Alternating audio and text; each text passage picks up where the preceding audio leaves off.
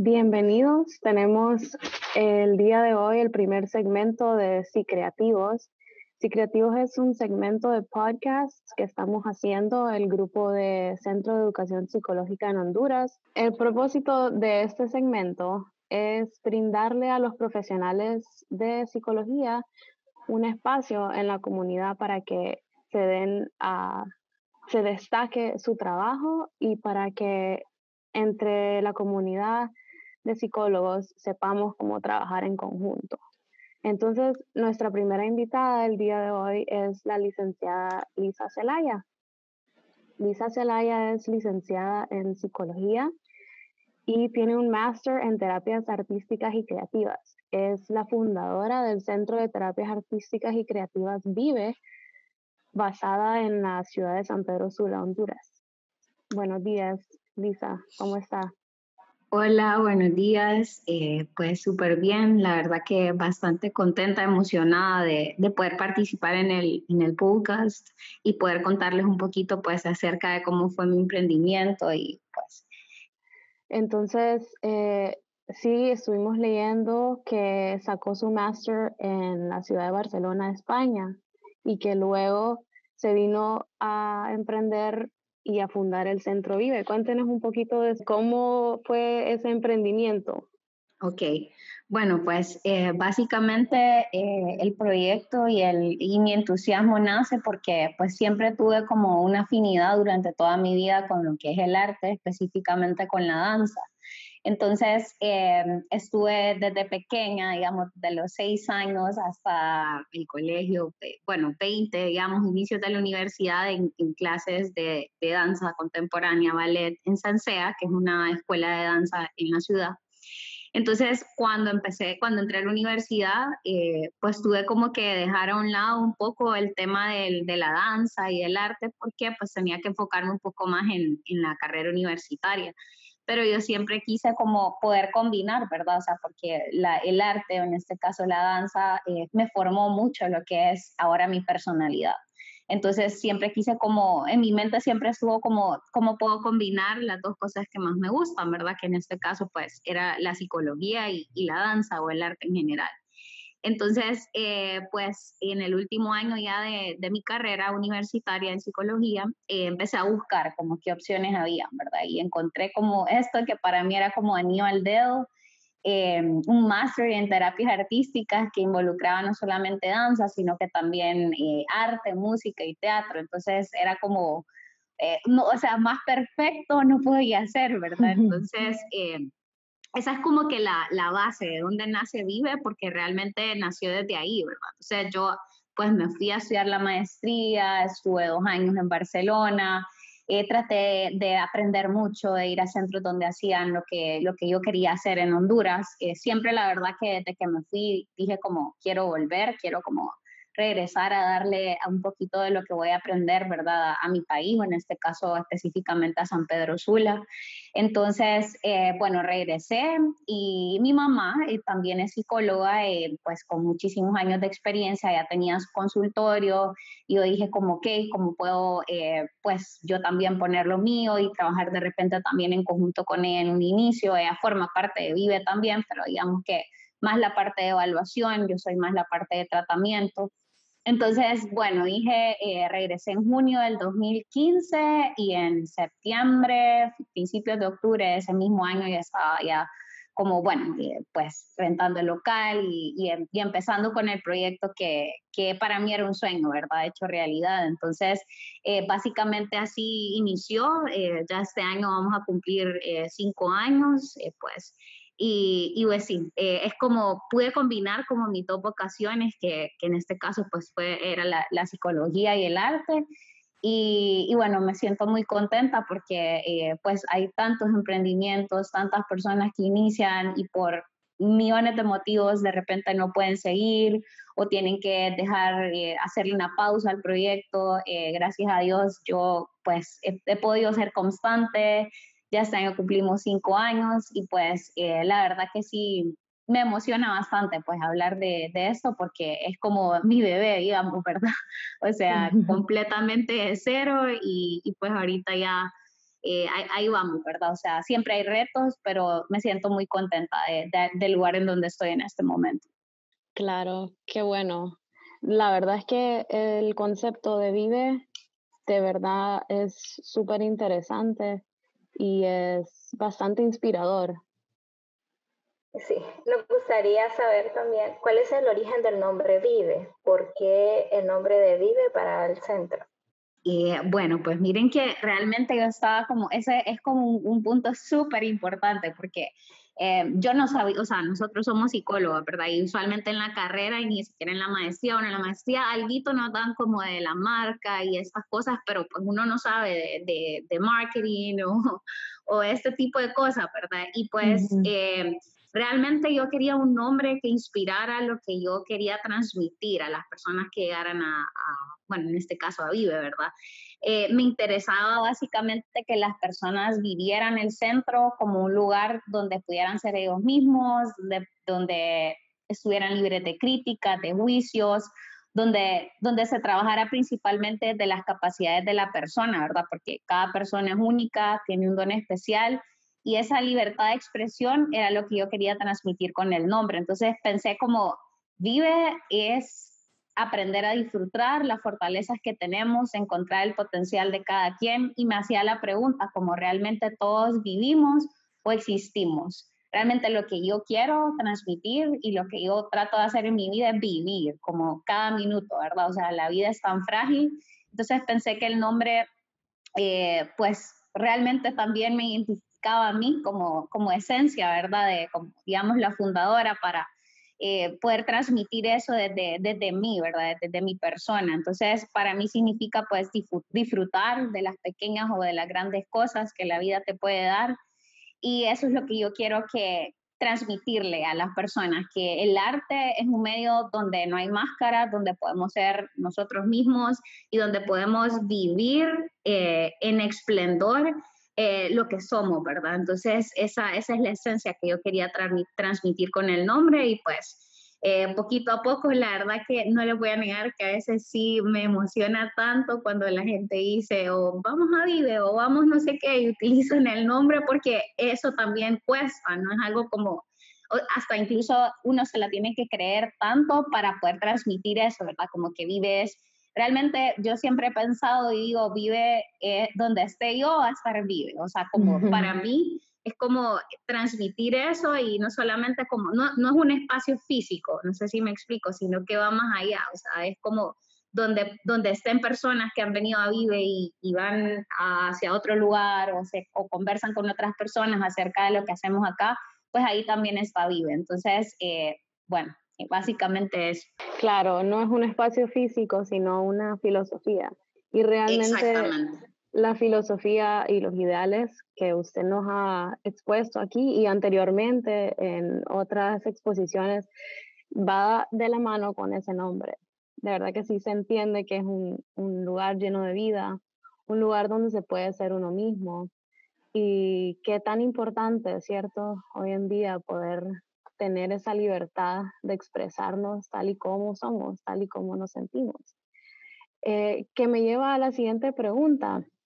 ¿Qué tipo de pacientes, digamos, para las personas que no son profesionales de la salud mental, para las personas que buscan un servicio de salud mental, qué tipo de pacientes o qué tipo de personas o qué tipo de problemas puedo llegar yo al centro Vive y sentir, em, este es exactamente lo que yo necesito para lo que yo ando buscando? Bueno, la mayoría de pacientes que recibe Vive, pues básicamente son niños y adolescentes, eh, no porque Vive no sea un, un, centro que ofrezca un servicio para personas adultas, sino porque básicamente pues las terapias artísticas eh, en este momento todavía están como digamos, por conocer, es un ámbito por conocer en nuestra sociedad y, y, pues usualmente los padres son un poco más abiertos a experimentar este tipo de terapias para sus hijos, pero eh, son terapias que se pueden dar incluso en estimulación temprana para pacientes adultos mayores, eh, mujeres en riesgo social o niños en riesgo social para como con ONGs, como en programas eh, de ayuda social también. Entonces realmente es bien variado la, la cantidad de pacientes que, que de, de, personas usuarios que Vive puede eh, recibir, ¿verdad? Entonces, en este caso, eh, sí recibo más niños y adolescentes, pero no porque el servicio no esté para los demás, simplemente por, por un tema de, de, de, bueno, de, digamos que nos hace falta como educar a la gente con respecto a cuáles son las aplicaciones, ¿verdad? De las terapias artísticas. Sí, muy interesante. La verdad que a veces nosotros como profesionales, incluso cuando tenemos nuestro propio consultorio, creemos de que tenemos que abarcar todo, desde la parte de diagnóstico hasta la parte de tratamiento, y a veces no necesariamente tiene que ser así. Nos podemos enfocar solamente en eso que a nosotros nos interesa, como en su caso el tratamiento. Sabemos que emprender es un reto muy difícil, es algo que eh, necesita de muchas habilidades, de muchas características, de mucho empeño también.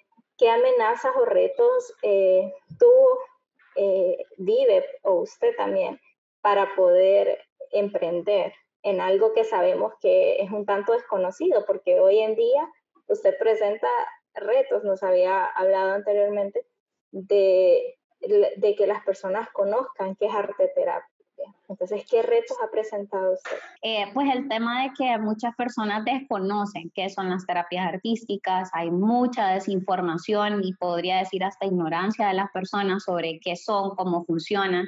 Entonces, sí, siempre ha sido un reto como el tema de, de, de, de informar o, digamos, educar a la gente sobre qué son. Por eso yo siempre estoy activa como donde, donde pueda hablar o contar qué son las terapias artísticas, porque realmente eso me ha abierto muchísimas puertas. Siempre lo he dicho, como eh, hay que probar, hay que experimentar, hay que vivirlo, ¿verdad? Para poder como entenderlo. Entonces a veces sí es difícil como explicarlo, ¿verdad? Eh, con palabras, cómo funciona, pero lo que sí podría decir es que ya, ya a estas alturas, ya con este año que cumplo cinco años, pues las personas que han venido eh, han tenido una buena experiencia. También hay que decir, ¿verdad?, que eh, no, no para todos los niños son las terapias artísticas o para todas las personas.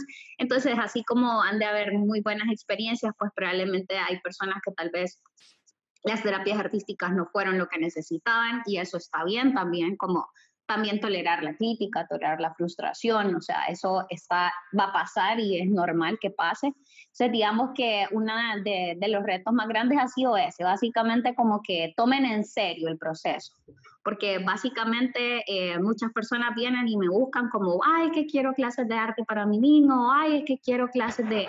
Y yo tengo que explicar, ¿verdad? Como el, que no, no, no, no son clases de arte, ni música, ni de baile, que simplemente es utilizar la música como un medio sanador, como un medio de canalización emocional, ¿verdad? Que obviamente persigue un objetivo terapéutico concreto, ¿verdad? Y que, y que, y que está a mano de un profesional también, ¿verdad? Entonces diría que el reto siempre es, es, básicamente, diría que igual, ir al psicólogo, buscar terapia siempre es un reto, pues imagínense, pues eh, una terapia que se sale de lo tradicional, que de repente, eh, pues de, de, la imagen que tenemos del psicólogo eh, es completamente diferente. Entonces, eh, sí, sí, el reto siempre es como, bueno, eh, hacer entender, vivir cómo funcionan y, y, que pues las personas se puedan abrir a una nueva experiencia, ¿verdad? O sea, ya, ya de, por sí es difícil la psicología o que las personas busquen ir al psicólogo, pues imagínense el reto mío que es que pues busquen ir a un terapeuta artístico que va a trabajar diferente, aunque hay muchas personas que ya lo ven como algo natural, lo ven como algo normal, pero sí, sí, sí sigue siendo un reto, ¿verdad? En, en nuestra sociedad, como poder eh, que las personas lo puedan vivir y entender de una, desde un enfoque profesional, ¿verdad? No como algo recreativo, sino que como algo profesional. Claro, y llega a tener esta cierta connotación de que no es algo científico, ¿verdad? Que es algo empírico, y qué tan equivocadas pueden estar las personas que piensan así, porque a pesar de que es algo, bueno, el arte se, se, percibe como algo libre, ¿no? De libre expresión, y de hecho eso es lo que entiendo que es el propósito de ir a una terapia artística, la libertad de expresarme, pero que esto también tiene fundamentos teóricos. ¿Cierto? Hablábamos de que la, psico, la psicoterapia artística tiene fundamentos teóricos en la psicodinámica, uh -huh. ¿verdad? Entonces, sí, exacto. O sea, de repente, eh, sí, hay mucha desinformación. Entonces, y eso, miren, y aquí sí voy a tocar un punto así de que de repente es sensible, pero entre los mismos colegas, ¿verdad? Entre nosotros mismos como profesionales. Por eso me encanta tanto este proyecto que ustedes tienen con el Centro de Educación Psicológica, porque sí siento que necesitamos mucho informarnos y apoyarnos, ¿verdad? O sea, eh, entonces a veces, eh, sí, incluso he escuchado, o sea, que le llaman pseudociencias o que no tienen carácter científico, y bueno no, no, de repente no voy a hablar a profundidad de eso, pero sí tienen un carácter científico, están basadas en la teoría psicodinámica, eh, pues ya también con un enfoque ecléctico que incluye la gestalt, que incluye un psico, psicoanálisis que no es ortodoxo, sino que es más moderno. Eh, habla mucho también acerca eh, del, del, enfoque constructivista, por ejemplo, en la educación y a nivel psicológico, ¿verdad? En el cual pues vamos haciendo, así vamos generando cambios eh, haciendo se aprende. Entonces, eh, realmente eh, Fiorini, Melanie Klein, todos estos autores psicodinámicos, han, Winnicott, han aportado pues muchas de las bases de lo que son las terapias artísticas en este momento. Hay federaciones ya a nivel mundial de terapias artísticas o independientes de arte terapia en Estados Unidos, de danza terapia o musicoterapia. Lamentablemente sí, ¿verdad? Yo desconozco que eso sí es algo que no sé y ojalá que si existiera alguien más que hace terapias artísticas en, en Honduras o en San Pedro Sula de una forma, de una forma profesional, pues nos pudiéramos unir o nos pudiéramos contactar pues para poder ir creando también una organización o federación acá que pueda regular, ¿verdad? Porque sí, eso es algo que es sumamente importante. Yo ahorita pues soy, o sea, pues como le digo, desconozco si hay alguien más, pero eh, sí es importante también como ir homologando, como ir, eh, precisamente lo que ustedes hacen también, ¿verdad? Como este tema de unirnos para poder también homologar y de repente, eh, bueno, ¿por qué no, verdad? Crear asociaciones dentro del país que puedan regular todo lo que es la parte terapéutica, ¿verdad? Y no solo de terapias artísticas, sino que en general. Entonces, sí, sí creo que eso nos hace falta porque pues eh, muchas veces al no conocer algo, pues es más fácil criticarlo que eh, pues empujarme a conocer, ¿verdad? O a, a informarme. Entonces, eh, bueno, básicamente es. Así es. Y qué importante, creo yo, si estamos pretendiendo educar a las personas a que nos busquen como servicio de salud mental, eh, el primer paso, creo yo, es educar a nuestros colegas y a otros profesionales que podrían formar parte de un equipo inter y multidisciplinario, ¿no? ¿Con qué tipo de profesionales entonces nos podemos apoyar en cuanto a las terapias artísticas para crear estos equipos multidisciplinarios? Con respecto a los profesionales con los que se pueden a, nos podemos apoyar, ¿verdad? Pues básicamente siempre muy apegado del neurólogo, pediatra, eh, neuropsicólogo, terapeuta cognitivo-conductual, psicopedagogos, logopedas, eh, que trabajan bastante de cerca conmigo, ¿verdad? En este caso porque me remiten pacientes que necesitan más un apoyo emocional, eh, incluso también psiquiatras o neurólogos que tienen algún paciente adulto que necesita algún tipo de de apoyo en el área emocional y les, y les va bien o les, o les gusta o les atraen las terapias artísticas. Entonces sí, sí los equipos multidisciplinarios pues eh, funcionan muy bien. De, hecho debería de ser una, una regla, digamos, eh, que cada mes podamos tener reuniones, ¿verdad?, entre colegas y entre equipos para poder brindarnos eh, opiniones, ¿verdad?, o puntos de vista de los casos que vamos atendiendo. Súper importante el hecho de poder tener esa amplia gama de profesionales para poder remitir. Sabemos que como psicólogos y más tenemos un centro, no podemos trabajar solos. Tenemos que, que necesitar de otros profesionales también. Por ejemplo, en estos momentos eh, de pandemia, sabemos que está un poquito complicada la parte del, de la ejecución, el tratamiento, cómo ha reinventado vive eh, sus servicios, su tratamiento o su diagnóstico, todos los servicios que ofrece con respecto a estos momentos en los que estamos pasando. Ok, en este caso, como les comentaba, eh, bueno, si hablamos de la parte netamente de terapia, como, eh, porque muchas veces a mí sí tengo que decir que veo bastante más Entonces, en muchas ocasiones hay, eh, bueno, cuando se hace la entrevista clínica o toda la historia de la persona, me doy cuenta que tal vez eh, la persona no necesita una evaluación completa en ese momento, ¿verdad? Y esos son los que puedo ver ahorita a nivel virtual, los que no necesitan un diagnóstico, sino que tienen, por ejemplo, una dificultad puntual que necesitan trabajar y pues la trabajamos a, nivel virtual, ¿verdad? A través de sesiones por Zoom.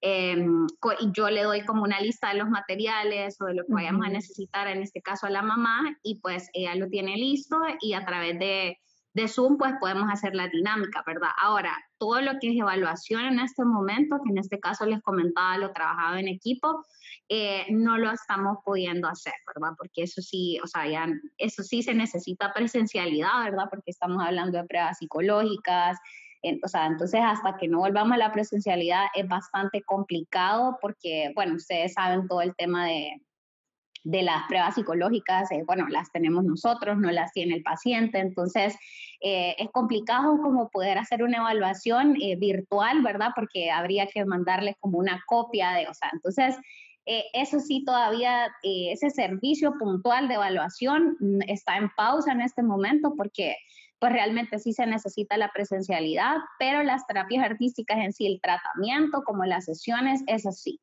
para personas, ¿verdad?, que no necesiten eh, una evaluación, ¿verdad? Porque eso lo, lo, determinamos al momento de la entrevista. Entonces, eh, pues sí, es, es, un poco complicado si el hecho de estar a nivel virtual o online, porque bueno, hay más distractores en el caso de los niños, probablemente las sesiones eh, son un poco más cortas, porque pues sí, tienen que estar sentados, cuando están conmigo en presencial, pues hay mucho dinamismo, nos paramos, hacemos cosas. En cambio, pues estar frente a una computadora por un, un determinado tiempo, pues puede llegar a aburrir, puede llegar a, bueno, a cansar.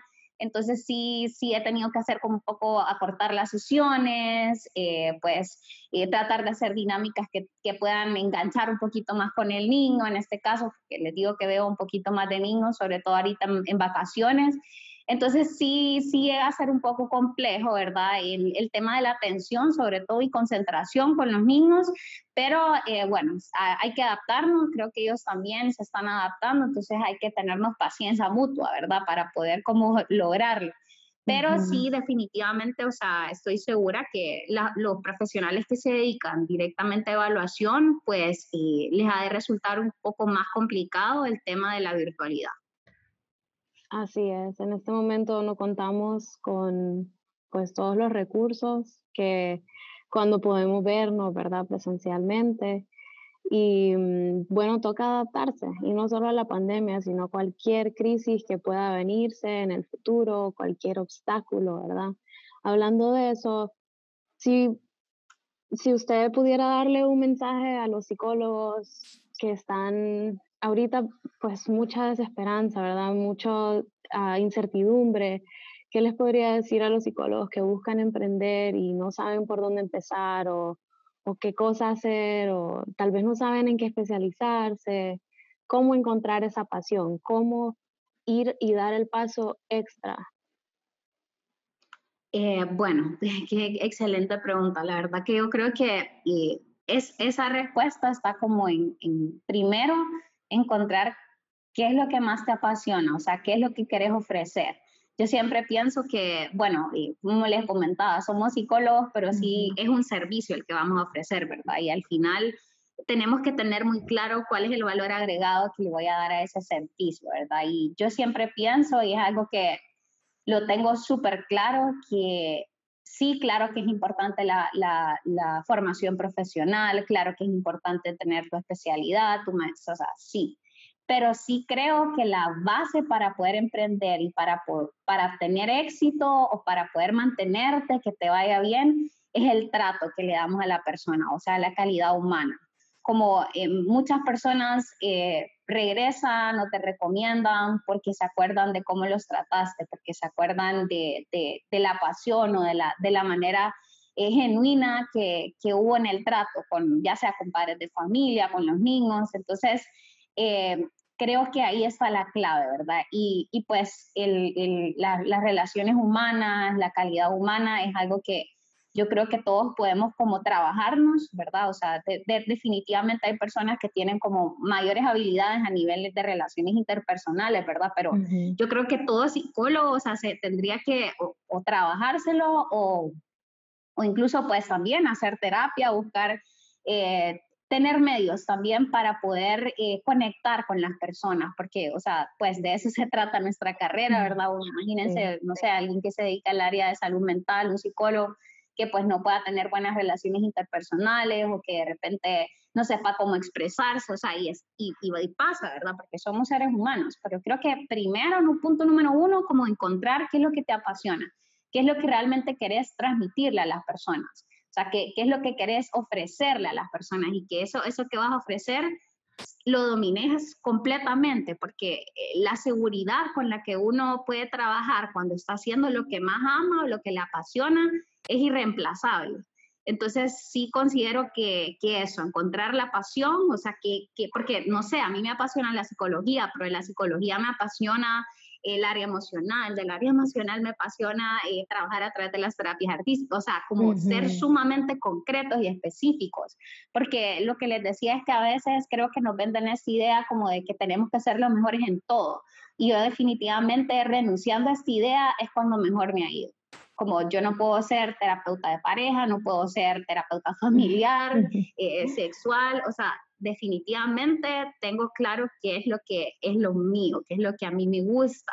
Y con eso, eh, o sea, definitivamente vamos a encontrar un camino lleno de oportunidades porque estamos respirando y transpirando esa idea, ¿verdad? Y se la decimos a todo el mundo porque realmente la vivimos. Entonces creo que ese sería como mi consejo. Primero encontrar tu pasión dentro del área de la psicología, qué es lo que más te gusta. Y luego irlo con, hacer un plan, ¿verdad? O sea, sumamente la organización es importante, o sea, pues no puede ser así, hay que, hay que escribirlo, hay que hacer un plan de acción, hay que la publicidad también es importante, aunque sinceramente, no sé, yo nunca he gastado, por ejemplo, en publicidad así como pagar. Yo soy la que maneja mis redes, pues sí, en algún momento lo ideal sería que pues tenga tantos pacientes y me vaya tan bien que ya no lo pueda hacer, pero en este momento pues sigo siendo yo y, o sea, y la verdad que no lo digo como, como desde la humildad, ¿verdad? Como desde, desde que eh, al principio, y pues imagínense, cinco años, pero para mí todavía estoy en el principio, eh, hay, que, hay, que, o sea, hay que transmitir, inyectar todo eso que sabemos y transmitirlo también a, través de las redes sociales. Eh, sí es importante, o sea, como la, la, marca que querés transmitir, qué le querés dar a la persona que entra, vive al Instagram, al Facebook, qué, es lo que, que, yo quiero que vea esa persona o que sienta. Entonces, es sí, como la pasión, un plan es sumamente organizado, ¿verdad? Desde, pues, financiero y también incluir lo que es publicidad. Y pues luego no darse por vencido, eh, tolerar la crítica, porque créanme que eso es algo del diario vivir, o sea, no enojarse, eh, tratar de enfocarse en lo suyo y pues todas las personas que de repente no crean en lo que ustedes hacen o pues simplemente no le presten atención a ese tipo de comentarios, ¿verdad? Sino que puedan como que enfocarse en lo que ustedes quieren hacer. Obviamente, si hablando en, este momento, en este tiempo, es complicado, o sea, es complicado para las, que, para las personas que ya tienen un emprendimiento, como sería complicado para alguien que quiere iniciar un emprendimiento en este momento, pero yo creo que de toda crisis se puede sacar como una oportunidad, ¿verdad? Entonces, eh, yo si hay algo que puedo súper rescatar es la cantidad de centros y de personas que están teniendo iniciativas en este momento en el área de la psicología. O sea, wow, qué bonito.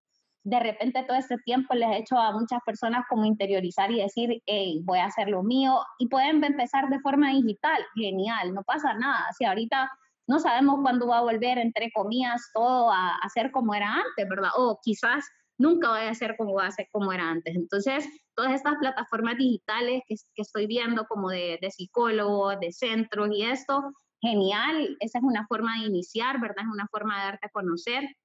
Entonces, creo que, que básicamente eso, ¿verdad? Como que eh, el plan poder irlo concretizando, ¿verdad? Con lo que se puede en este momento, ¿verdad? Y pues ahorita para mí, digamos, lo digital es como lo, lo, actual, lo que tenemos que empoderarnos de ello, porque pues no se puede otra cosa en este momento, no quiere decir que no van a venir mejores tiempos, esto va a terminar, sí, pero pues si vea, ¿por qué no trabajar todo este tiempo en un plan de acción o en un plan digital de acción para luego poder concretizarlo, por ejemplo, ya sea en un espacio físico o ya en concretizarlo a nivel material, ¿verdad?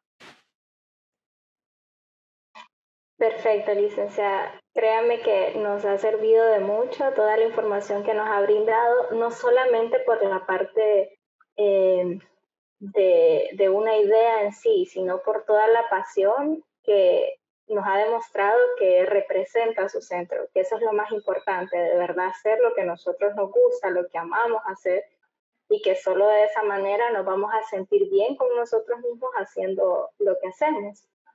Una última pregunta ya para finalizar. ¿Dónde podremos, podemos encontrar el Centro Vive? Pues básicamente, ¿dónde me pueden encontrar? Pues en mis redes sociales, ViveHN, en Facebook, eh, Centro Integral de Terapias Artísticas, PIBE.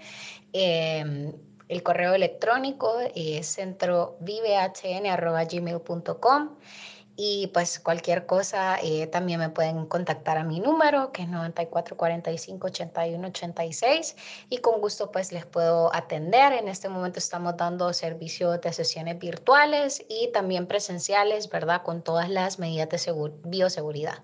Entonces, eh, encantada de, atenderles y recibirles y, estar en contacto con ustedes.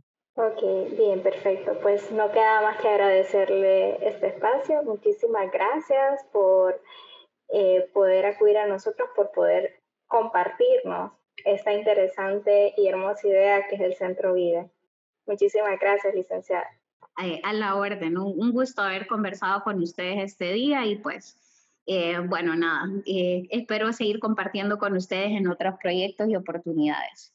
Claro, que así sea y que más personas sigan buscando sus servicios y que más profesionales se sigan apoyando de también esta disciplina que es tan hermosa y tan interesante y tan inspiradora. Entonces, muchas gracias, licenciada, y gracias a los que nos están escuchando. Muchas gracias a ustedes.